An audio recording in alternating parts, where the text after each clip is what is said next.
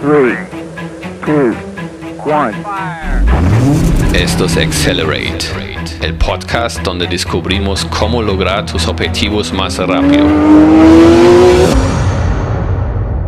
Bienvenidos a Accelerate, el podcast donde hablamos de todo lo que te ayuda a ti y tus equipos a alcanzar tus objetivos más rápidos. El invitado de hoy es Roberto Bolullo, CEO y fundador de la co-creadora y de Bolden. Entonces, bienvenidos Roberto y muchas gracias por tomarte el tiempo de eh, hablar con nosotros. Y para iniciar de pronto, cuéntanos alguna experiencia tuya interesante que no muchos conocen o saben de ti. Hola Fabián, pues eh, nada, un gusto estar aquí compartiendo contigo y con, con, todos, los, con todos los oyentes. Em, algo que no sepan de mí, bueno, no sé, tal vez, tal vez en este tiempo no, no cuento tanto que, que yo hice una formación en, en arte terapia y en esa formación en arte terapia en una, en una época pues que, que, que me estaba buscando a mí mismo y que estaba buscando respuestas y fue una formación muy interesante porque era pues cómo utilizar la creación, baile, canto, pintura, cualquier tipo de creación artística como herramienta de transformación de las situaciones y obviamente pues de, la, de las personas, ¿no? Em, y la verdad fue, fue pues un posgrado, duró tres años. Fue muy curioso porque en ese, en ese curso eran, eran, éramos 28 eh, mujeres y yo era el único hombre de todo el curso. Eh, pero es un curso formación pues que a mí me ha impactado mucho porque, porque al final pues yo soy de los que cree que, que estamos todo el rato creando, ¿no? Eh, y somos creadores de nuestra propia realidad, de nuestra propia vida y me ayudó pues uno para mí pues darme muchas más herramientas eh, de crecimiento, de desarrollo, pero también sobre todo pues para lo que hago y a lo que me dedico de trabajar con personas, ¿no? Personas, equipos, organizaciones. Y, y, siempre el arte, el arte pues está presente muy, muy transversalmente en diferentes, en diferentes cosas que hacemos a veces sin darnos, sin, sin darnos cuenta, ¿no? Entonces, pues también por el mundo del negocio, sí que a veces cuando está la palabra terapia, pues es algo, es algo que, que todavía es como, uy, nos va a hacer terapia, eh, pero, pero al final cada vez se está apropiando más, se está entendiendo más. Claro, se habla de coaching, se habla de, de, de otro tipo como de, de perfil, no tanto el terapeuta, pero al final pues viene a ser lo mismo, ¿no? Como tengo un facilitador que está ahí acompañándome, pero, pero sí es algo que igual no, no, no cuento tanto, no he contado tanto, y, y bueno, pues ahí ahí va esa, ahí va esa historia. Sí, no, no, yo tampoco sabía y ya nos conocemos hace varios años. Interesante. ¿Hace, hace, ¿Hace cuándo y dónde lo hiciste? Eso fue en Barcelona en el 2000, em, yo lo hice en el del 2004 al 2006 o algo así, porque fue tres años. Era, era los fines de semana, porque un poquito ahí su, su lógica para hacerlo así era, tú tienes que vivir un proceso terapéutico tú mismo y te tienes que transformar y si te lo hacemos en un fin de semana o en, o en tres meses, pues no nos da tiempo a que a ti te pasen cosas, ¿no? Entonces era un fin de semana al mes y algunas clases entre medias, pero más que no un fin de semana al mes durante tres años. Y entonces ahí sí que, sí que pues eso, acaban pasando muchas cosas, desde que el grupo empieza en 29 y acabamos 14, eh, porque obviamente en los tres años pues a la gente le va pasando cosas, va cambiando, va, va haciendo renuncias, va, pero, pero sí, eh, pues ahí lo hice y, y como digo, también me gustó porque fue pues algo curioso o interesante pues hacerlo solo con mujeres, ¿no? Eh, también pues todo ese lado femenino, toda esa eh, bueno, pues fue algo que también me ayudó pues a tomar mucha más conciencia como, como hombre, ¿no? Y cómo, cómo entender que al final tanto hombres y mujeres pues tenemos los dos lados, ¿no? Eh, lo cual me pareció también pues, pues muy, muy especial pues en, en, en mi caso. Pues eh, sí, la verdad es interesante, Roberto. Em, también, pues ahora estás en Colombia, ¿cierto? Como tú eres de España, ahora estás en Colombia, empresario en, Colombia. Eh, ¿qué, ¿qué, dijeron tus papás cuando les contaste que vas a Colombia? Pues, eh, por decirlo de alguna manera, estaban acostumbrados. no, no se sorprendieron y tampoco fue me voy para pues mucho tiempo, ¿no? Era pues más una decisión.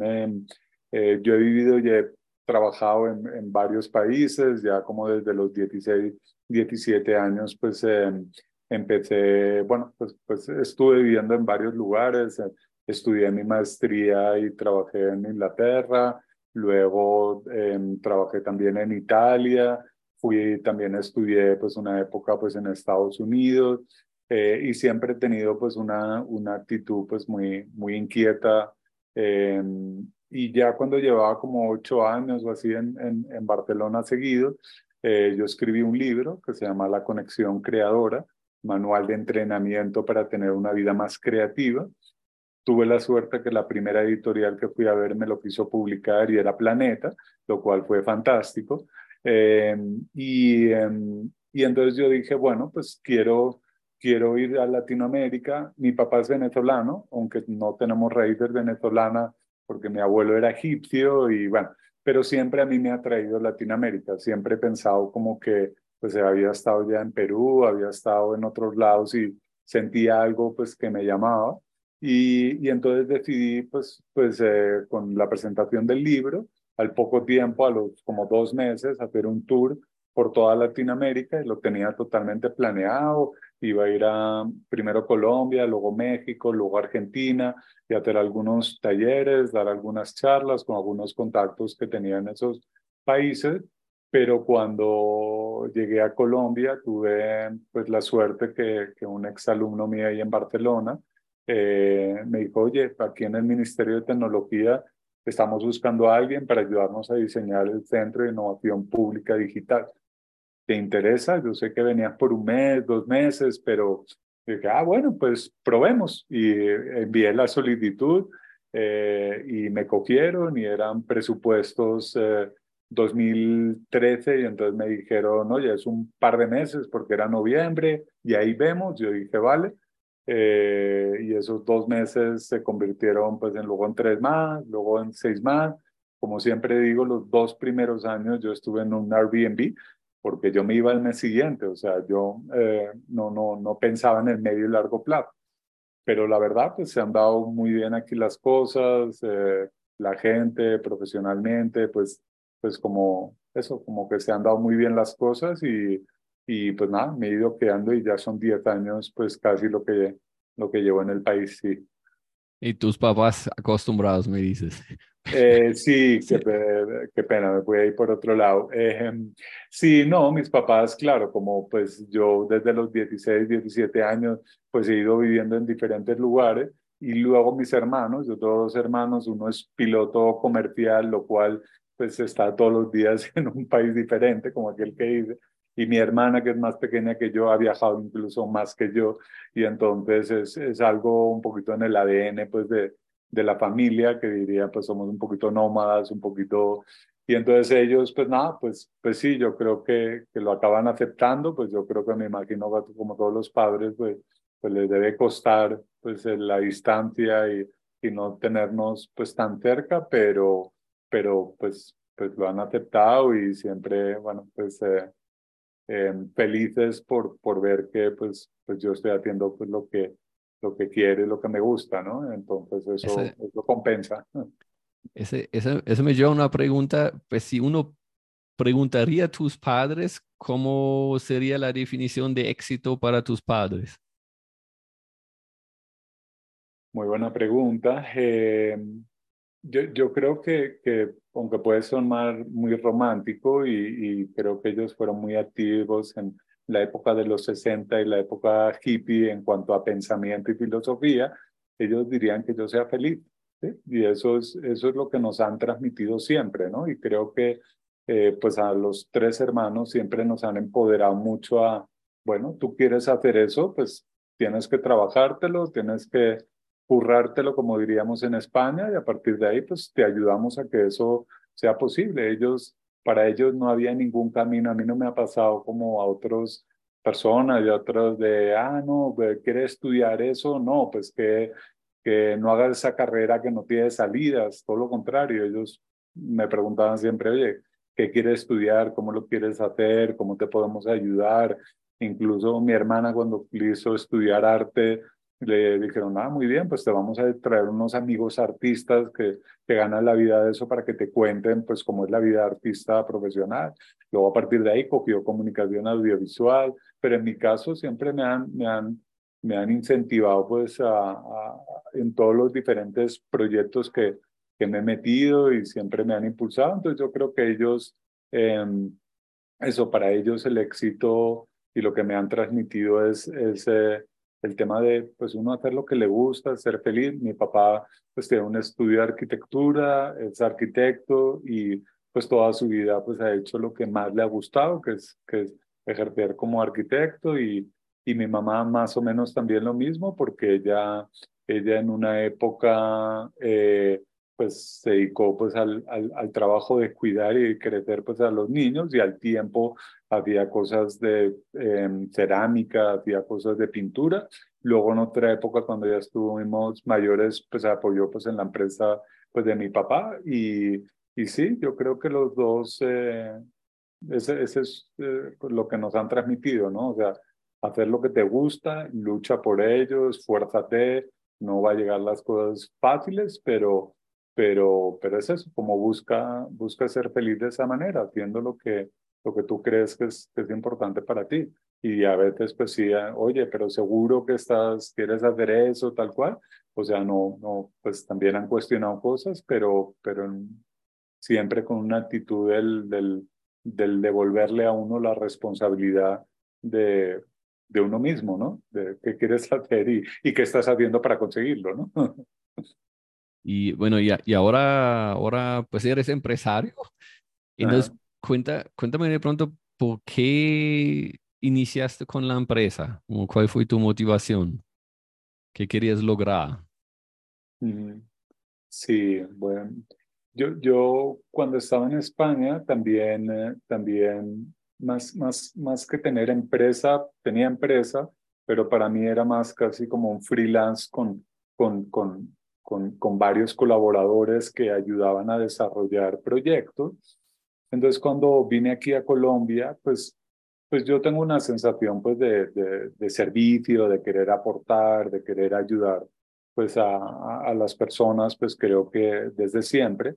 Entonces, cuando monté, monté la empresa, yo lo que quería pues era, uno, poder ayudar pues a cambiar las formas de trabajo y cómo cómo están funcionando las empresas para que todo el tema de creatividad y de innovación se pueda apropiar más. Yo, de hecho, cuando hice la formación pues en, en, en, en arte terapia, algo que me quedó muy grabado era, oye, para mí, para mí, una de los retos y podríamos decir la gran enfermedad que tiene la humanidad o una de las grandes, tiene unas cuantas, pero una de ellas es la falta de creatividad. Y el no tener creatividad el no tener la capacidad de escuchar, de abrir la mente, de conectar con otras personas y otras formas de ver las cosas, es lo que nos bloquea para avanzar en muchas cosas. Entonces, cuando creé la co-creadora, que es también lo que está inspirado, pues el libro que escribí y todo eso, em, yo lo que quería era, y lo que quiero y lo que estamos haciendo, es poder, poder eh, pues ayudar a personas, equipos y organizaciones que cada vez eh, apropien más esas formas de hacer, formas de trabajar que les ayuden a hacer eso, más creativos y, y más innovadores, ¿no? Esa era como mi, mi era y es, pues mi, mi, mi pasión, mi propósito, mi convicción. Y a la hora de montar empresa, y por eso contaba un poquito lo de Barcelona, lo que quería esta vez es pues poder tener como un mayor impacto y eso sabía que que no podía hacerlo pues con un rol pues de freelance o, o con proyectos de una impacto magnitud pequeña. Entonces pues me decidí pues, pues eh, como ya decir, no venga, ahora lo que sí quiero montar es, es una empresa y a partir de ahí crecerla y pues eh, poder eh, pues, nada, pues tener un mayor impacto pues en, en las personas y en las organizaciones, ¿no? Entonces, esos son como, como las dos cosas. Uno, el, ese propósito y la otra, pues nada, de creer, llegar a más gente y entender que eso uno no lo, no lo puede hacer solo. Necesita equipo, necesita estructura, necesita... Entonces, bueno, por eso fue mi, mi principal motivación. Pues de hecho, desde que nos conocemos, tu empresa sí ha crecido de una manera interesante. Em, ¿cómo, ¿Cómo logras que tu equipo está unido contigo en el mismo propósito, que van en el mismo camino que tú crees deben ir? Es, creo que es uno de los retos como, como, como organizaciones en general, pero siento que tal vez cuando uno es pequeño es un poquito más fácil, ¿sí? En el sentido de que eh, uno, pues contratar, contratar gente que tenga, que tenga pasión y que tenga la misma pasión que tiene uno, ¿no? O sea, que estemos alineados en esa pasión y en esas ganas de transformar, ayudar a las personas, equipos, organizaciones y, y que eso les conecte, ¿no? Entonces ya desde el proceso de selección uno tiene que ver, oye, esta persona vibra con lo que estamos haciendo o no vibra con lo que estamos haciendo, porque si no, pues, pues, pues va a ser difícil que realmente eh, dure pues un tiempo largo pues en la compañía, porque pues, pues al final va a encontrar otra cosa que le apasione eh, o que le paguen más y se va a ir, ¿no? Entonces una es, es contratar ya gente que uno crea a priori, pues que, están alineados y que le digan que, oye, que está alineado con eso. Y luego, pues intentar, pues eh, compartir espacios y experiencias con ellos donde al principio, donde al principio uno le puedan ver lo que uno siente por, por lo que está haciendo, ¿no? Yo siento que cuando, cuando somos emprendimientos y hasta, hasta que uno tiene, leí por ahí en alguna vez eh, que las 20 primeras personas que contratan son las más importantes, porque son las que tú vas a decidir directamente, eh, pues eso, vas a hacer el proceso de selección, lo vas a revisar, a decir este sí, este no, y, y estas 20 personas van a estar pues eso, alineadas con lo que tú crees que debe ser la compañía. Luego a partir de ahí ya empieza uno a tener más el área de recursos humanos, ya empieza a delegar más esas funciones y ya no depende tanto de uno. Entonces, entonces esas 20 primeras personas es importante eso, que uno comparta lo que siente, comparta lo que ve, comparta pues el día a día de las actividades, del por qué, oye, los, en nuestro caso los talleres, los procesos, lo que hacemos realmente oye, le llega a la gente y, poder, y poder compartir eso con ellos para que ellos se empapen de esa, de esa visión, ¿no? Y de ese cambio y de ese impacto que uno está generando para, para que, estén ahí conectados, ¿no? Em, yo creo que eso son como, como las dos cosas, sobre todo que eso, que a uno, que a uno le vean, que entiendan, que puedan obviamente pues hacer su, su, sí, como su, interpretación y conectar con eso. Yo de hecho, pues, pues como es algo que hacemos para la empresa, nosotros creo que somos juiciosos con, con trabajar el propósito de la organización, la estrategia, el hacer esas revisiones de eso, tanto a nivel individual como a nivel grupal. Y yo, por ejemplo, a principio de año lo que hago son unas sesiones de, de coaching de Canvas. De momento, pues me da para hacerlo con todos, pues próximamente probablemente no. Eh, y ahí lo que alineamos es, cuál es su propósito individual para el año, qué es lo que quiere conseguir la persona con el año y cómo eso está alineado con lo que hacemos desde la co-creadora. Y entonces a partir de ahí buscar los puntos en común. Y en algunos nos damos cuenta que, que no, que no están en la misma dirección, ya está bien. ¿Sí? Y entonces buscamos, oye, ¿cuál es ese proceso de transición para que, para que la persona pues, pues busque y acabe buscando su otro lugar y, y ya? Pero creo que eso, el, el, conectar ese uno que vive en el propósito como uno lo vive, como uno lo entiende y, y hacerlo evidente, y dos, eh, ver cómo eso conecta con su, con su propósito individual, creo que es, creo que es, es clave, ¿no? Porque porque sí, uno cada vez más eh, ve que en las organizaciones que no tienen un propósito, un sentido, es, la gente se desconecta más fácilmente y la gente, pues eso, hay más rotación o más desinterés o más... Eh, entonces el, el tener a la gente conectado con ese propósito y con ese sentido creo que es importante.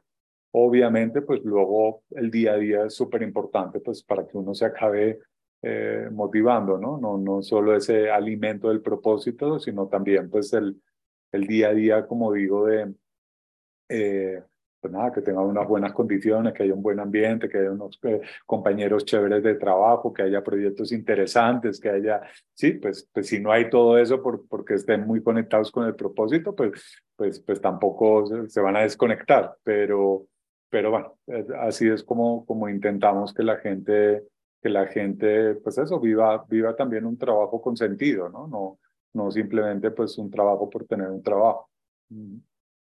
Y, y en el proceso de selección, ¿cómo, cómo identificas que, que la persona está alineado con, con tu propósito? Sí, nosotros, nosotros hacemos eh, pues un proceso con un par de, con un par de entrevistas pero dentro de las eh, preguntas que hacemos hay varias que están orientadas precisamente a, a cómo se visualizan ellos en el futuro, qué es lo que quieren conseguir pues en ese, en ese futuro, cuáles son las cosas que les apasionan. Entonces, todas esas cosas pues nos da, nos da, nos da insumos, ¿no? Eh, y cuando han sido cargos un poquito más de líderes y más de más nivel, es, es más en profundidad eh, pues esas preguntas, ¿no? De, oye, pues, pues hacia dónde vas, qué es lo que estás buscando, si realmente la co-creadora es tu siguiente paso en tu carrera profesional, ¿por qué? ¿Sí? No simplemente, oye, encajas con el puesto y bien, sino intentar que, que tenga un sentido, pues dentro de la carrera de la persona, pues empezar a trabajar con nosotros.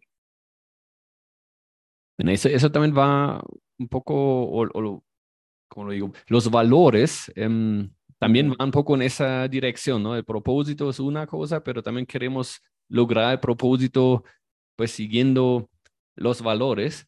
Entonces, quería o inicialmente preguntarte, em, ¿cómo has identificado tus valores y cómo aseguras que tu gente pues, sigue más o menos tus valores? Buena pregunta.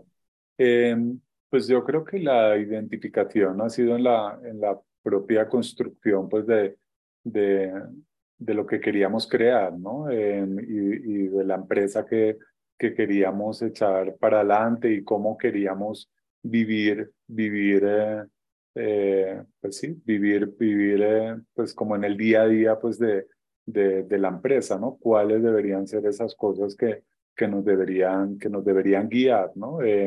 Entonces ahí, ahí, por ejemplo, cuando hicimos el proceso, porque sí que hicimos un proceso pues específico para, para sacar ahí algunos valores, aunque siento que, que hay algunos que, que van evolucionando y cambiando pues en el, en el tiempo.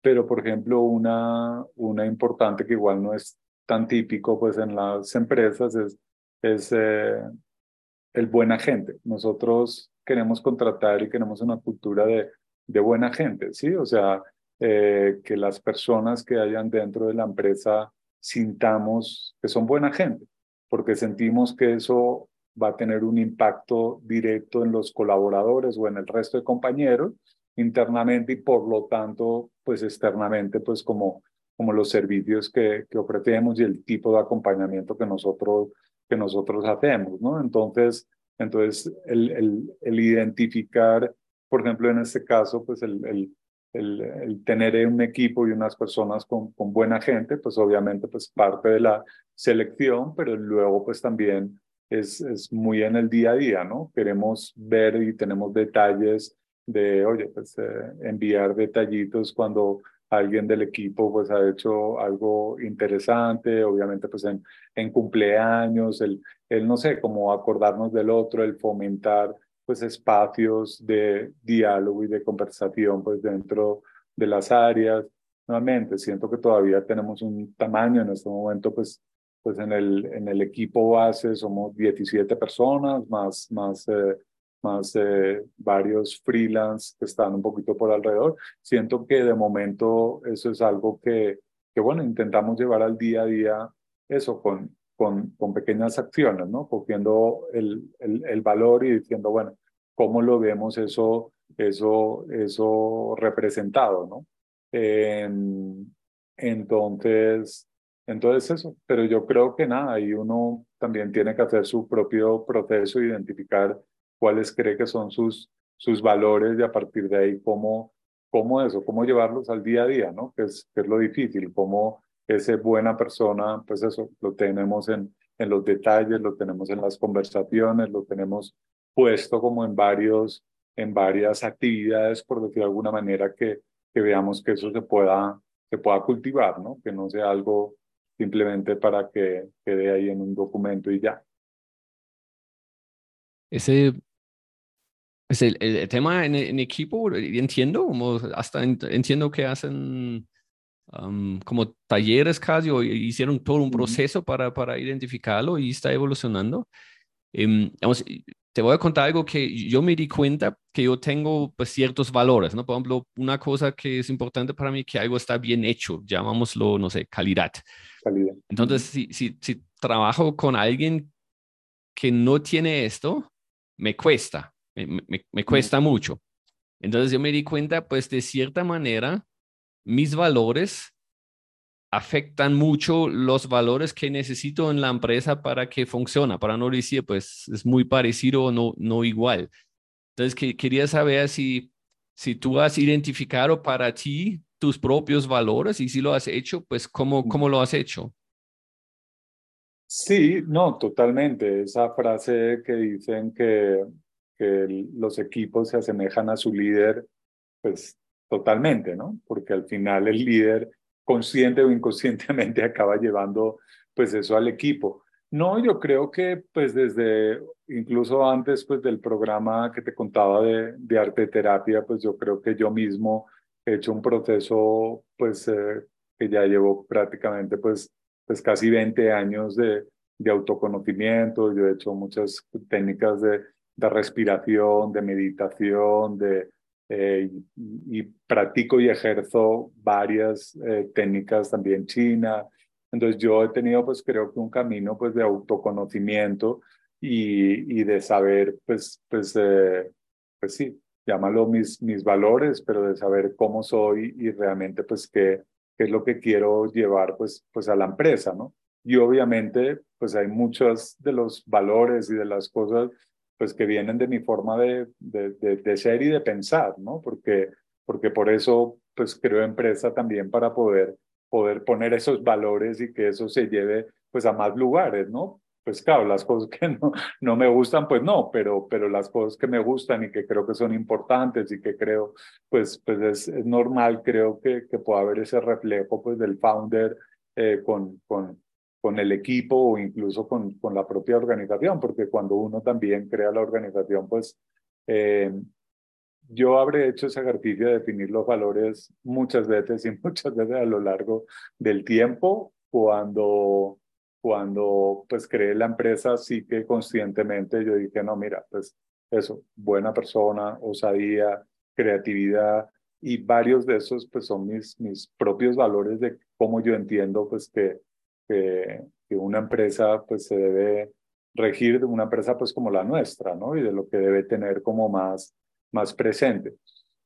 Que en el camino pues uno haya visto cosas en el equipo que diga, wow, esto, esto no lo tenía tan visto de mí y que me estoy dando cuenta que tal vez sea un reflejo, porque eso yo lo hago, lo hago bastante, es decir, bueno, si hay estas cosas que no me gustan del equipo, ¿qué me está diciendo de mí? ¿no? Porque al final, si el mm. equipo es un reflejo del líder, eh, pues para lo bueno y para lo malo. para las cosas buenas y cuando el equipo es espectacular, pero también para las cosas malas y, que tengo que aprender de eso, ¿no? Que tengo que aprender de eso y, y, eh, y, y, entonces, por ejemplo, pues, pues al, al, al más al, al principio, ¿sí? Y con, con, pues al principio teníamos más, más alta, alta rotación pues de la que tenemos, de la que tenemos ahora. Y una reflexión era eso, porque qué hay en mí en esa rotación, que, que tengo que aprender yo, que tengo que cambiar yo, ¿no? Y ahí pues salieron reflexiones dentro de mí de cómo, de cómo trabajar como ese compromiso y consistencia en el tiempo de algunas cosas y de algunas cosas con, con las personas, porque me resuena también lo que tú dices de, de la calidad y de cuando, oye, no tienen el, el nivel que uno espera y de cuando no tienen, sí, pues la rotación, pues uno se iban, otros pues no, no, no, no continuaban porque no daban pues la calidad, pero era, bueno, pues cómo vamos a hacer un poquito más para cultivar y como para desarrollar cosas también pues, pues eh, dentro de uno, ¿no? Y utilizar eso como, como una doble vía, eh, pues creo que todos los líderes lo deberíamos hacer. Creo que debería ser un ejercicio eh, pues como digo, pues, pues periódico, decir, bueno, pues, ¿será que no le estoy dando esto, lo otro al equipo? ¿Será que yo internamente pues tengo que eh, trabajarme algo de eso, tengo que desarrollar algo de eso, pero, pero es eso, creo, creo que todos como líderes tenemos que conocernos, tenemos que definir esos valores, esas cosas que sí nos gustan, esas cosas que no nos gustan y que no queremos para nuestros equipos, ¿no? Y luego, pues ser, luego tener una actitud, pues de, de total humildad y, y, y de reconocer cosas, ¿no? Porque al final, pues, como líderes a veces parece que tenemos que ser los más duros, fuertes y, y sin, sin eh, sí, como, como que lo tenemos que saber todo, pero yo siento que también tenemos que reconocer que muchas veces tenemos muchas cosas para aprender también y, y el equipo es una fuente, una fuente de aprendizaje de, de unas cuantas cosas, ¿no? Eh, entonces, entonces sí, yo creo que, que, que, que es un poquito pues como, como yo lo he hecho, ¿no? O sea, de, de, de tener esa actitud como del, de los espejos, del reflejo y de, y de a partir de ahí, pues, pues nada, ir teniéndolo cada vez más claro uno y, y así poderlo pues también trabajar con, con el equipo, ¿no? Eso, me gusta, como, como lo del otro lado, que si, si el equipo no refleja los valores que, que dice esto de mí como líder, esa, parte me gusta. Em, otro, otro tema que me parece interesante cuando, mm. cuando crees un equipo es la toma de decisiones. Entonces, pues quería saber, ¿tú crees que como equipo toman decisiones rápido, sí o no? Eh, y de hecho, ¿cómo haces con tu equipo?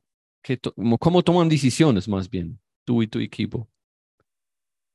Muy buena pregunta. Yo creo que también es, es uno de los grandes retos eh, de las eh, bueno, personas que montamos empresa, ¿no? Porque, em, porque nosotros normalmente centralizamos el conocimiento, la experiencia, por eso montamos empresa y, y hay un tiempo y hay un proceso hasta que, hasta que conseguimos ir delegando eso. Em, pues si me preguntas sí o no, yo creo que, que me gustaría que cada vez el equipo tuviera más autonomía de la que tiene, ¿sí? Entonces sería más casi no que un sí, pero si tuviera que coger uno de los dos, eh, pero creo que el equipo va mejorando pues en el proceso. ¿Cómo, ¿Cómo lo hacemos? Pues, pues yo intento empoderar mucho pues a, los, a los líderes para que tengan el conocimiento suficiente para ellos cada vez más tomar las decisiones y decidir la mayoría de cosas solos. Cada vez más estoy empezando a implementar pues como, como una especie de, de tablero donde ellos empiecen a identificar más claramente las cosas que realmente son importantes dentro del área y dentro de los de los, de los proyectos que gestionan más, que son más estratégicos, ¿no? Y para que cada vez más formarles para que tomen esa, esa, esas decisiones y no dependan de uno. Porque nuevamente siento, siento que todavía siguen, después de seis años, pues, pues dependiendo de uno para, para, para algunas cosas, que es eso, que son más por mi experiencia, por mi conocimiento, por, entonces ha habido un proceso o está habiendo un proceso de formarles, de desarrollarles para que ellos puedan identificar eso y que, bueno, empiecen a tomar esas decisiones. Otro mecanismo que hemos hecho, hemos creado pues lo que pues llamamos un, un comité de líderes y que, bueno, pues no es nada nuevo ni nada, pero, pero es una vez a la semana y en ese comité de líderes es donde yo intento que cada vez las decisiones importantes se tomen entre todos, ¿sí? Y se tomen de forma conjunta, pues entre todos. Nosotros, por ejemplo, yo, somos pues, muy abiertos en, en el tema de la planeación, de cómo va la organización, de cómo va avanzando. Nosotros las tenemos reuniones de todo el equipo mensuales, trimestrales, semestrales y, y anuales, y ahí contamos todo, ¿sí? Pues todo lo que yo creo que es importante para que ellos, ya no solo los líderes, sino el resto del equipo, pues tenga conocimiento de cómo van las cosas, de cómo van las otras áreas, de cómo van los proyectos de consultoría, de cómo va pues el, eh, la plataforma que estamos, el producto que estamos desarrollando. No solo que sepan cómo van, sino los aprendizajes, porque en cada sesión nosotros tenemos un Excel pues con la planeación, los indicadores tal cual. En otra pestaña están lecciones aprendidas eh, y acciones que voy a hacer para, para cambiarlo. Entonces ahí la idea es, es que los líderes con su equipo en cada mes reflexionan, oye, ¿cómo nos fue? ¿Cómo no nos fue según lo que habíamos planeado? Oye, ¿qué cumplimos? ¿Qué no cumplimos? Y a partir de ahí, oye, ¿qué lecciones importantes sacaste? ¿Y qué vas a hacer el siguiente mes para, para realmente pues, pues cambiarlo y poder, pues lo que no ha funcionado, hacerlo mejor y, y, em, y, eh, y lo que está funcionando, pues, pues tomar conciencia y seguir, seguir potenciando, ¿no? Por ejemplo, esas sesiones mensuales, como son con todos y previamente los líderes con sus equipos, creo que eso, creo que eso les, em, les ayuda mucho, les, les fuerza también a tener esa visión estratégica, ¿no? Esa visión más de conjunto, porque luego cuando compartimos con el resto es, oye, esos aprendizajes, qué bueno, oye, esas acciones, y el equipo ahí aporta también de las otras áreas. Oye, en mercadeo podíamos hacerlo así, oye, sí, claro, pues uno, uno quiere seguir elevando pues el nivel y con esos comités pues lo que buscamos ya de líderes cada semana es que ese aprendizaje ni siquiera esperemos un mes, ¿sí? Si a mitad de mes estamos viendo que, que algo no está funcionando que no estamos llegando a los indicadores, que hay un bloqueo porque, oye, no sé, pues un colaborador pues no está sacando los temas o un cliente, oye, se está demorando en tal cosa que que ahí lo podamos solucionar, ¿no? Y que lo podamos solucionar rápidamente. Yo lo que intento es, es hacer algo que es un poquito retador en el sentido de que yo quiero que la gente esté en la operación, aprenda lo que está pasando en la operación y pueda como eh, mejorar rápidamente, pero al mismo tiempo esté en lo estratégico, ¿sí? Y tenga la visión de conjunto de hacia dónde estamos yendo, lo que estamos consiguiendo, ¿sí? Y que casi en el mismo día, en la misma semana, tenga esas dos cosas en mente, ¿sí? Claro, obviamente cuando estás focalizado en, en, operaciones, operación y estrategia estrategia, pero sí ayudarle a decir, ¿no? En esta hora, por lo menos con los líderes y en la hora y media, dos horas que utilizamos mensualmente con, con el resto del equipo, Oye, ahí nos ponemos estratégicos, pensamos estratégicos y luego pagamos operación. También para que las decisiones que se toman de operación pues estén conectados con lo estratégico y no hagamos cosas que, que no le estén pegando a esos indicadores que tenemos ahí, ¿no? Entonces, bueno, pues así es un poquito como lo hacemos. Como digo, pues uno siempre le gustaría más y que estuviera más empoderado para que uno cada vez estuviera, estuviera menos en, en, en, en, decisiones que se toman pues en las diferentes en las diferentes áreas y con las diferentes personas, pero, pero bueno, pues ahí, ahí vamos. Pues entiendo entonces el, el, el, objetivo, pues ya estás como descentralizando la, la toma de decisiones, que ellos más y más toman decisiones, hacerlo todavía más, pero eso requiere confianza, ¿no? Que tú confías en, en tu equipo. ¿no? Yo asumo que porque lo estás haciendo, estás confiando en tu equipo. Y si es así, ¿cómo logras esta confianza en el equipo? Em, bueno, ¿cómo logro esa confianza? Pues, pues siendo muy transparente, pues, pues la verdad es, es no es fácil, ¿no? Es, es, es complicado porque sí, em, para mí la construcción de confianza es, es, una de las cosas más retadoras, ¿no? Porque por decir de alguna manera, nosotros desde que hacemos el proceso de selección, yo entrego mi confianza a esa persona, si no, no lo hubiésemos seleccionado. Sí, o sea, yo ya parto de la base de, de entregar ese espacio de confianza. Entonces, lo que, lo que es un reto es cómo va evolucionando eso con la ejecución, con el día a día y con el desarrollar de las cosas. Porque hay gente pues, que cumple las expectativas que uno genera, otras las supera y fantástico, pero otras no las cumplen. Entonces, ese, esa confianza pues, que pues, yo personalmente pues, entrego desde, desde el principio, eh, pues va evolucionando y en algunos casos pues, pues se va construyendo más confianza y por ejemplo pues una de las personas que tengo pues líder de plataforma que es el que más tiempo lleva con nosotros para mí es, es confianza ciega y realmente pues eso nos vemos un ratico pues en, en la semana hablamos de las cosas más estratégicas y él ejecuta, él sí, y para mí tiene pues toda la confianza de lo que va haciendo, de cómo él lidera pues con el equipo y todo eso. Pero hay otros pues que, que no se da porque no van cumpliendo las expectativas, porque no va... Y claro, pues uno intenta pues, eh, eh, pues reconducir, por decir de alguna manera, esa, esa confianza, eh, pues nada, pues sobre todo conversando, ¿no? Teniendo conversaciones em, eh, difíciles a veces, a veces no tan difíciles, pero, pero sobre todo poniendo las cosas sobre la mesa de, de, oye, esto creo que no lo estamos consiguiendo, esto porque, ¿cómo lo ves tú?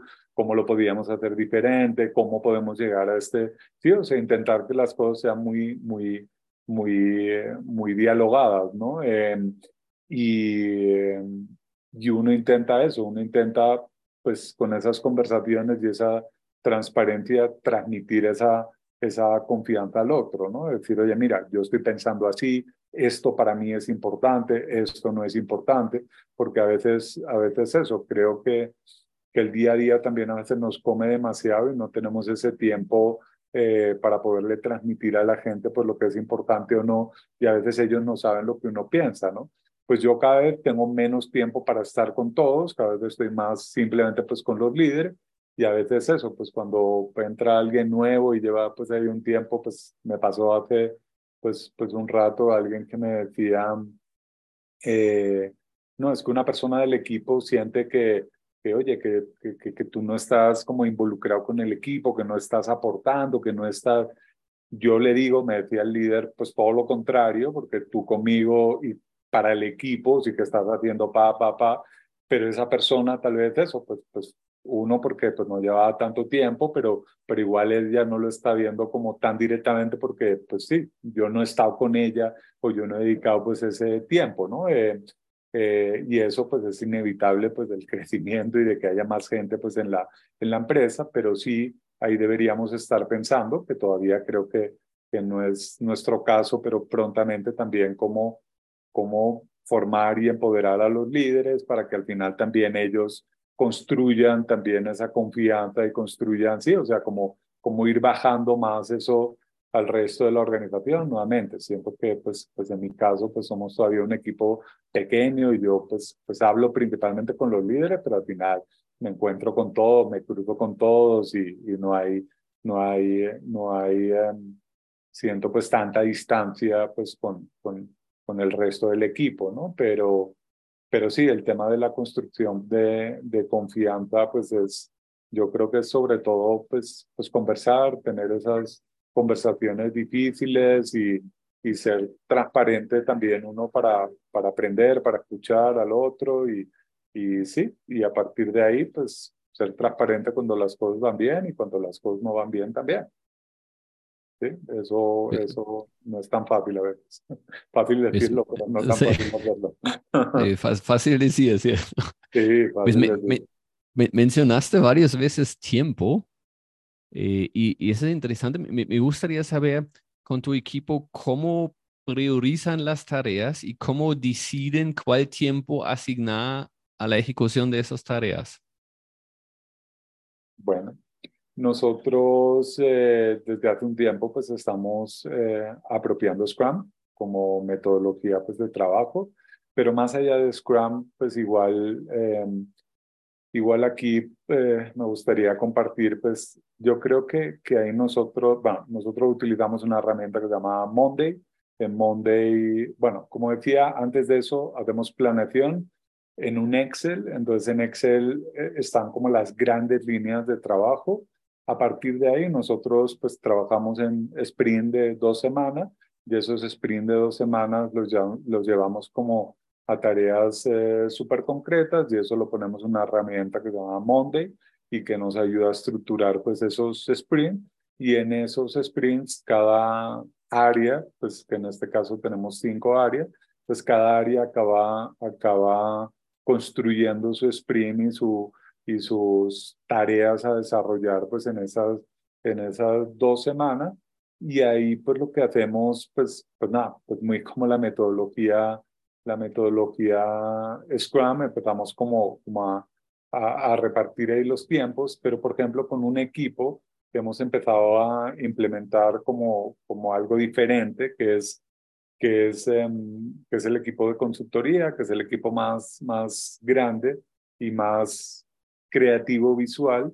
Entonces hemos empezado a utilizar con, con Mural, pues una plataforma de trabajo colaborativo con un dashboard, em, unas planeaciones semanales donde ellos más o menos tienen ahí unos unos slots, no, no específicamente, pues son, son, son de tiempo de, de, una hora, sin más que nada, pues son como unos, unos días y ellos visualmente reparten, reparten las actividades que hemos definido y dicen, oye, bueno, pues yo creo que con estas actividades las reparto y me voy a demorar pues las dos semanas. No, yo creo que, oye, esto me sobran unos huecos aquí y entonces miramos que en qué otros proyectos o en qué otras cosas puede, puede aportar, pero lo estamos intentando hacer también de una forma muy, muy visual, muy visual para que, sí, porque el equipo rápidamente creo que eso lo retiene más y, eh, y les ayuda a tener más claro el foco de la semana. Porque Monday no deja de ser, pues, como la mayoría de herramientas, aunque tiene cosas muy visuales, pero no deja de ser como el listado de tareas, ¿no? Aquí es más una visual de las dos semanas que tengo por delante y cuál es esa intensidad por colores y cómo es ese ritmo. A mí me gusta hablar a veces con el equipo de energía, de cómo estás gestionando tu energía pues en, el, en, el, en la semana, en el, en el sprint. Y, y creo que eso pues les ayuda un poquito más a, a gestionar, gestionar ese tema pues de, de las cargas y, y y sí, y no verlo tanto como el tiempo de esto, me voy a tirar media hora, una hora, eh, sí, sino ver, bueno, pues en estas dos semanas hay que sacar esto y pues nada, pues yo le voy a dedicar un 50% de mi energía a eso, un 30% a eso y luego estas tres cosas sueltas que tengo que gastar. Ahí, por ejemplo, pues, pues uno, pues de lo que ha vivido y de lo que ha leído por ahí, por ejemplo, el intentar que el equipo pues esté focalizado pues en, en, en cuantas menos tareas eh, posibles o que dentro de un día, una mañana, pues tengan unos focos claros, que no se pongan cinco cosas distintas de distintos proyectos. Pueden ser cosas distintas, pero del mismo proyecto, que no sean de, de, de, de proyectos distintos, porque si no es eso, es desde que, oye, venga, te metes en otro proyecto, sino que, oye, dentro del mismo proyecto, pero que, que sí, que estén ahí como más, más focalizados. Así lo me, estamos haciendo. Me, gusta verlo como energía, me, me hace mucho sentido. Claro, no, no depende cuánto tiempo dedico a algo, sino cuánto energía, idealmente sin interrupción, eh, invierto en, en una actividad. Eso no, me, me gusta. Ahí, ahí, qué pena te interrumpa antes de la siguiente, ah. porque eso lo ve muy claramente uno con los creativos. ¿Por qué? Porque el proceso creativo no tiene un tiempo. ¿Sí? O sea, oye, venga, hay que crear una nueva campaña para lanzar este webinar. Oye, hay que crear unos posts, hay que hacer el proceso creativo. Tú no puedes decir, ah, bueno, claro, pues al final lo acabas poniendo en unos tiempos, le dedico la mañana o le dedico dos horas, ¿sí? A pensar eso. Pero, pero el proceso creativo cuando estás generando cosas que llevan un poquito más de tiempo es mucho más difícil eh, ponerle un tiempo, entonces uno tiene que, eso, ver mucho su energía, claro, tiene que tener entregables, tiene que tener tiempos concretos de cuándo tienen que pasar las cosas, pero el pensar en, en energía les, les ayuda a eso, a estar focalizados y decir, bueno, venga, esto le tengo que poner pues este bloque de, de, de tiempo, pero, pero, pero tengo que eso, ver que, que, que en ese 50% del sprint, que en ese 30% eso tiene que salir. ¿Sí? Entonces, entonces así se, su proceso creativo, pues ya lo, lo, lo canalizan de, de, una, de una mejor manera, ¿no? Porque, porque es eso, a veces en el, le, le, puedes dar un día y en, y en dos horas te han sacado la idea espectacular, pero como oye, tienen todo el día ahí para de esto, pues siguen dándole vueltas, siguen dándole, y a veces al revés, les das un día y oye, no llegan con, con, con, con esa cosa interesante, ¿no? Entonces creo que en el proceso creativo eh, se puede como entender un poquito mejor ese, esa idea de, de, de, la energía, ¿no? Y el foco que tienes en lo que, en lo que estás haciendo. No, me gusta, lo voy a, lo voy a ver futuro más, más de esta energía que de tiempo, me gusta. Pues tú dijiste que tienes cinco áreas y de hecho ahora algo que, que yo veo cuando una empresa crece, eh, pues cada vez tienes más equipos, más áreas, más departamentos, como lo quieres llamar, y, se generan en general dependencias entre estos equipos. Entonces, un equipo no puede avanzar si el otro equipo no, no entrega algo. Entonces, ¿cómo, cómo tú ves estas dependencias y cómo los manejas. Listo. Eh, listo. Nosotros tenemos cinco dependencias, pero que, por decir de alguna manera, porque ahora, como acabamos de crear una spin-off dentro del propio emprendimiento y son prácticamente dos empresas, pero para mí deberían ser prácticamente como cuatro las áreas eh, las áreas como pues dentro de lo que estamos trabajando, ¿no? Las nuestras pues son en este caso consultoría, eh, plataforma, es coordinación eh, y, y mercadeo, mercadeo y comercial, aunque mercadeo y comercial las tenemos, las tenemos juntas. Pues son casi cuatro que acabaría dejando en tres, cuando realmente acabemos separando las empresas eh, la co-creadora y Bolding como al, al, al 100%, van a ser, van a ser tres áreas, pues las principales, que para mí una es, una es toda la que tiene que ver con el delivery, con la que pues eh, eh, lo que le ofrecemos al cliente, el servicio o el, o el producto.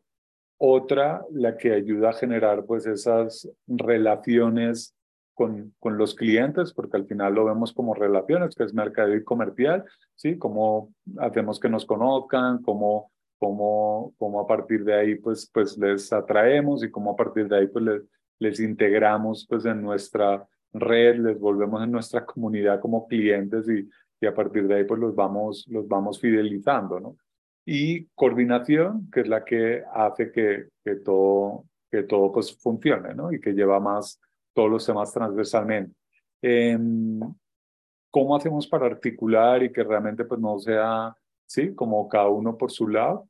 Pues lo que te decía para mí de las planeaciones es, es una de las herramientas, una de las cosas que hacemos para que realmente eh, pues haya esa, esa, esa transversalidad, ¿no? Que no haya pues esa sensación de que se están haciendo cosas diferentes. Mi idea no es tanto ir atomizando, por decirlo de alguna manera, las áreas y que cada vez haya más subáreas y áreas de, de las áreas, porque al final los proyectos pues, que se manejan desde consultoría al final tienen su equipo y se hace un equipo ad hoc pues, para cada proyecto y es un equipo, decimos, como de alto rendimiento para solucionar pues, ese, ese proyecto. Em, pero en general yo siento eso, que las reuniones trimestrales, mensuales, las reuniones con los líderes, eh, pues yo lo que pues, he experimentado de los líderes desde que pues, ya llevamos un rato pues con esa dinámica, ellos mismos me han dicho, ¿no? Ya tengo muchísimo más claro, estamos más articulados, sabemos más lo que están haciendo, lo que están haciendo las, las otras áreas, ¿no? Eh, y, y, hay varias cosas que, que cada vez más, por ejemplo, pues eh, consultoría, eh, consultoría y, y mercado y comercial, eh, cada vez más consultoría está colaborando con el área de mercado y comercial pues uno, por ejemplo, en mercadeo ayudándole a construir contenidos, eh, compartiendo referencias, compartiendo eventos, pero por ejemplo, pues cada vez más el equipo de consultoría, aunque pueda parecer obvio, pero, pero bueno, pues eh, eh, acompaña al equipo comercial casi desde los inicios del proceso comercial, ¿sí? Desde pues la primera primera pues la tienen el comercial solo, pero luego eh, la, cuando ya, oye, entendemos la necesidad, contamos, ahí ya está el equipo de consultoría involucrado para que luego esa, esa preparación de propuestas, ese, ese desarrollo, pues esté mucho más, mucho más integrado, ¿no?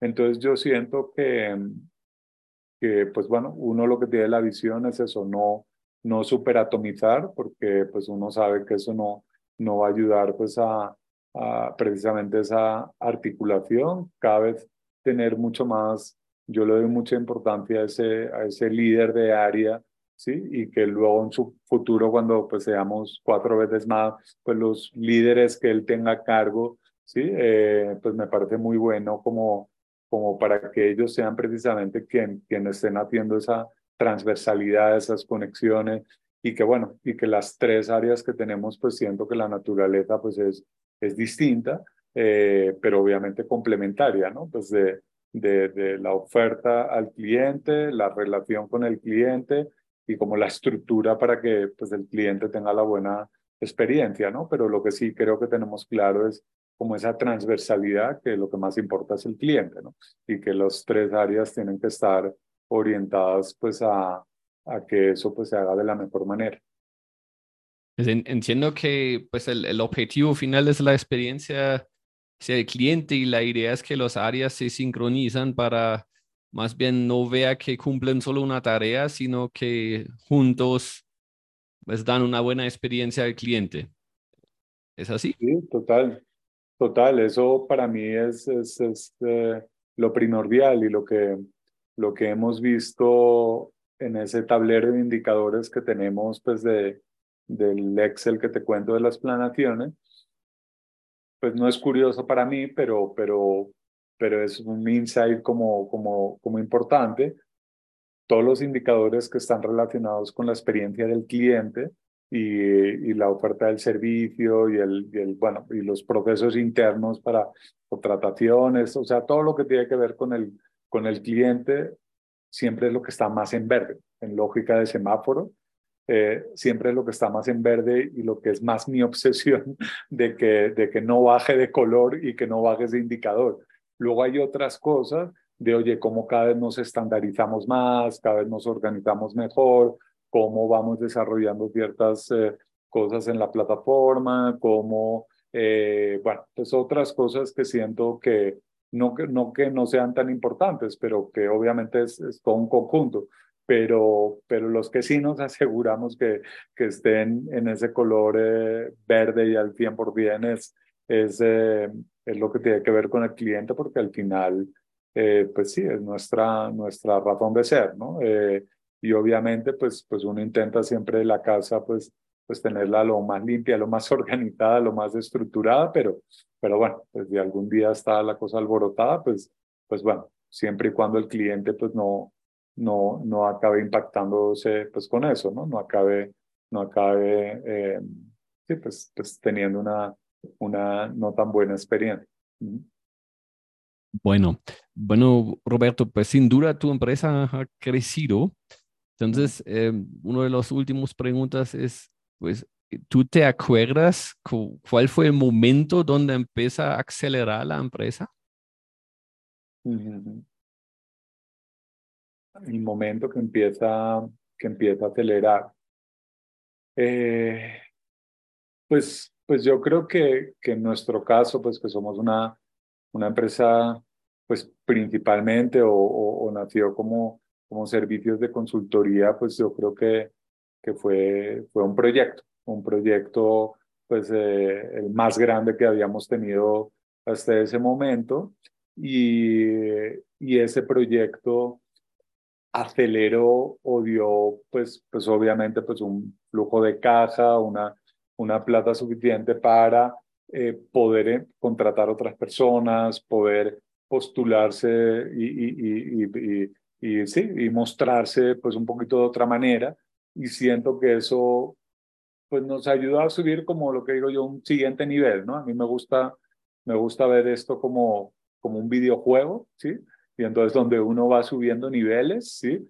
Eh, pues lo importante es divertirse con la partida, pero, pero yo creo que hemos subido a un siguiente nivel, un, nivel 2. Eh, entonces, este proyecto nos ayudó, nos ayudó, pues eso, pues a tener más recursos, a poder contratar más gente, a poder tener una visión un poquito más eh, largo plazo, por decirlo de alguna manera, de lo que estábamos eh, haciendo, pues por como todo emprendimiento, pues, eh, pues obviamente los, los, los, dos, tres primeros años pues tienen ahí sus retos, sus dificultades, pero este, con ese proyecto nos ayuda a eso, pues a tener una visión más de más largo plazo y empezar a también desarrollar otras estrategias, otras inversiones en, en talento, en publicidad. ¿sí? Entonces, pues no fue solo ese proyecto, fue ese año que, que hubieron varios proyectos tal cual, pero sí, sí, sí ese proyecto pues como más, más, eh, más grande y más del tipo de proyectos pues que, que ya hemos empezado a hacer pues de una manera más regular, eh, pues creo que fue pues como, como el, como el, como el detonante, ¿no? Ahí, ahí también me gustaría conectarlo con, porque eso yo también, también, em, también creo que, que, que, lo hago y creo que es, que es, que es un buen mensaje, como, como que también los founders tenemos que saber cuándo es ese momento del cambio, ¿sí?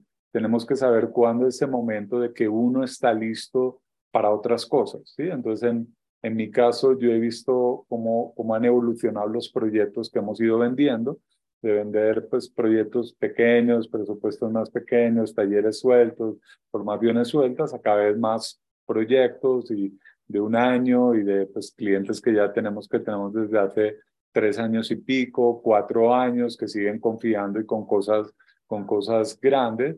Eh, y lo digo porque ahí, pues yo también siento en esa época, yo estaba también como diciéndome a mí mismo, oye, esto ya no, ¿sí? O sea, ese tipo de proyectos pequeños ya no, porque me come la energía, me come el tiempo, pues el mío y el del equipo, y eso no me ayuda a crecer, ¿sí? Eso no me ayuda a conseguir esos otros proyectos grandes.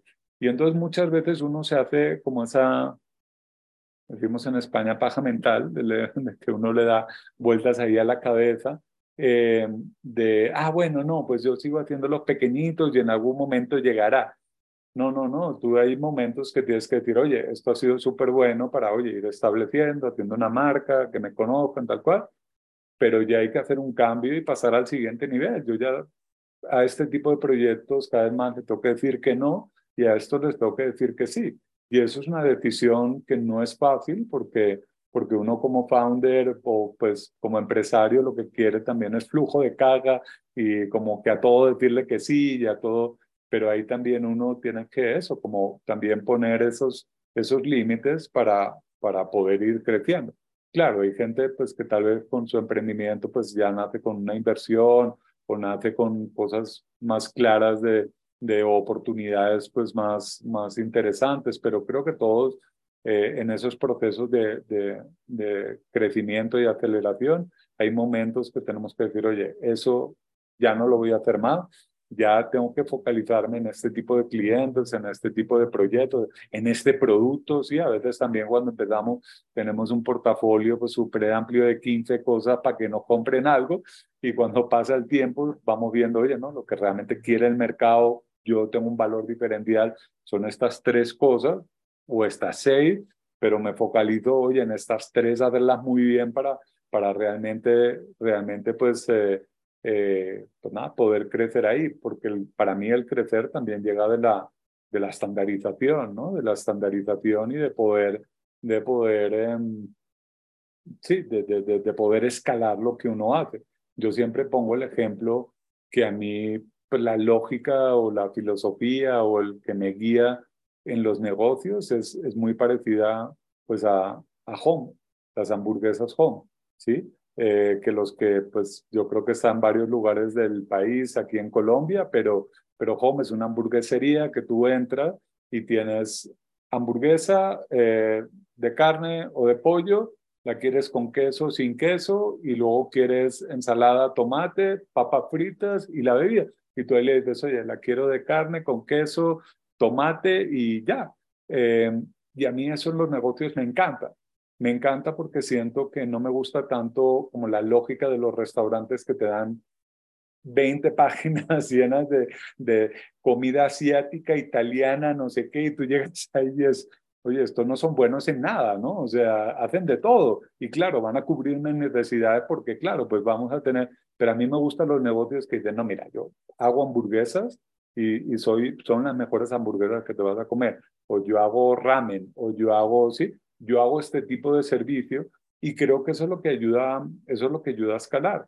Y por eso nosotros, pues también, y por eso, por eso eh, pues cuando decía lo de las dos empresas, pues una es la consultora y otra es un producto digital en el cual nosotros hemos cogido un proceso muy concreto de la consultoría, lo hemos estandarizado, lo hemos puesto en una plataforma y lo estamos vendiendo. Y lo que queremos cada vez más es poder escalar eh, pues ese modelo que está basado en algo muy concreto, muy específico y que pues creo que tenemos un gran diferencial pues para, para, para aportar. Y eso es lo que creo y nos está pues empezando pues también a ayudar a, escalar nuestro, nuestro, nuestro negocio, ¿no? Em, entonces por eso siento que también ese, esa, esa aceleración y ese crecimiento, uno se tiene que dar del mindset del founder, del, del equipo, y luego pues obviamente tienes que poner la, la estructura eh, la estructura, producto, servicio pues adecuado para hacerlo, ¿no? No, no, no, no, no todo, por decirlo de alguna manera, sirve ahí como para, para, para escalarlo y, y, sí, o no es tan fácil pues hacerlo, ¿no? Roberto, para cerrar, tres libros que debe leer cada emprendedor. Ah, buena, Buena pregunta. Eh, pues creo que uno clásico pues es el de el de Simón Sinek, el de el del preguntarte el por qué, Ask, eh, ask eh, Why, y que el libro pues principalmente lo que te dice es, es oye, busca, busca ese diferencial en el mercado por, por tu propósito y por lo que el impacto que quieres generar y no tanto por una tecnología o unas funcionalidades, ¿no? Entonces creo, creo, que, ese, creo que ese es muy, muy, muy recomendable para que, para que todo emprendedor se pregunte, pues eso, el, por qué y para qué pues quiere, quiere emprender, ¿no? Eh, creo que eso es simplemente por, por hacer dinero, pues ya no, ya no vale la pena el esfuerzo, que es bastante alto el que uno tiene que hacer y las renuncias y todo eso por, simplemente ganar dinero. Hay muchas formas de ganar dinero, pues encuentra una que, que te conecte. Em, ¿Qué otros dos libros para, para emprendedores? Em, pues ahí, por ejemplo, pues aunque es un poquito, poquito extenso, casi más que un libro, buscar algún tipo de formación, pero el libro de, de Oscar Ostelvar, em, Alex Osterwalder, del Business Model Canvas, que es una manera muy sencilla en un lienzo de uno eh, pues poner ese propósito y bajarlo pues a algo tangible y a, una empresa, ¿no? Y, y, eso es lo bueno que, que, que nos aportó Stelvarle de decir, oye, no, en estas nueve casillas tú puedes, tú puedes montar tu modelo de negocio, ¿no? Y a partir de ahí sale al mercado, prototipa, itera, mejora, mejora, mejora, porque, porque los emprendedores eso, tenemos que pivotar mucho y tenemos que darle, eh, evolucionar por lo que hacemos eh, en, en, varios sentidos. Creo que ese es otro, otro, otro chévere. ¿Y qué otro se me puede ocurrir así? En... Bueno, yo otro que diría sería pues el de inteligencia emocional de Daniel Goleman. ¿sí? Daniel Goleman es uno de los gurús en los últimos 20, 25 años, escribiendo un montón de libros de inteligencia emocional, inteligencia social, inteligencia, ¿sí? Eh, y eso me parece muy importante pues para un emprendedor entienda que, que, que el éxito, eh, bueno, o que le vayan bien las cosas y que las cosas salgan y que tenga éxito, cualquiera definición de, de éxito que él tenga, eh, no está asociada, y yo diría que en un porcentaje eh, incluso, pues, no tan grande en el producto, en el modelo de negocio, eso es importante y tiene un buen porcentaje, pero sobre todo en la capacidad del líder de ejecutar, de liderar personas para que eso pase, de generar conexiones, alianzas, ventas, ¿sí? Entonces esa parte más, más, más emocional, más del líder, más de, de nuestras capacidades sociales, eh, es clave. Entonces yo creo que esos tres libros eh, embarcan un poquito, un poquito de las como resumen, eh, pues tres cosas que creo que son muy importantes. El propósito, el tener un modelo de negocio y, y poder prototipar y, y eso, y, y, el liderazgo que creo que es, que es, eh, que es clave. Ok, Roberto, muchas gracias por tomarte el tiempo de, de hablar conmigo y con nuestros oyentes. Creo que aprendimos mucho hoy de cómo construir un gran equipo entonces siguen con el buen trabajo y recuerden, si quieren acelerar, terminado es mejor que perfecto.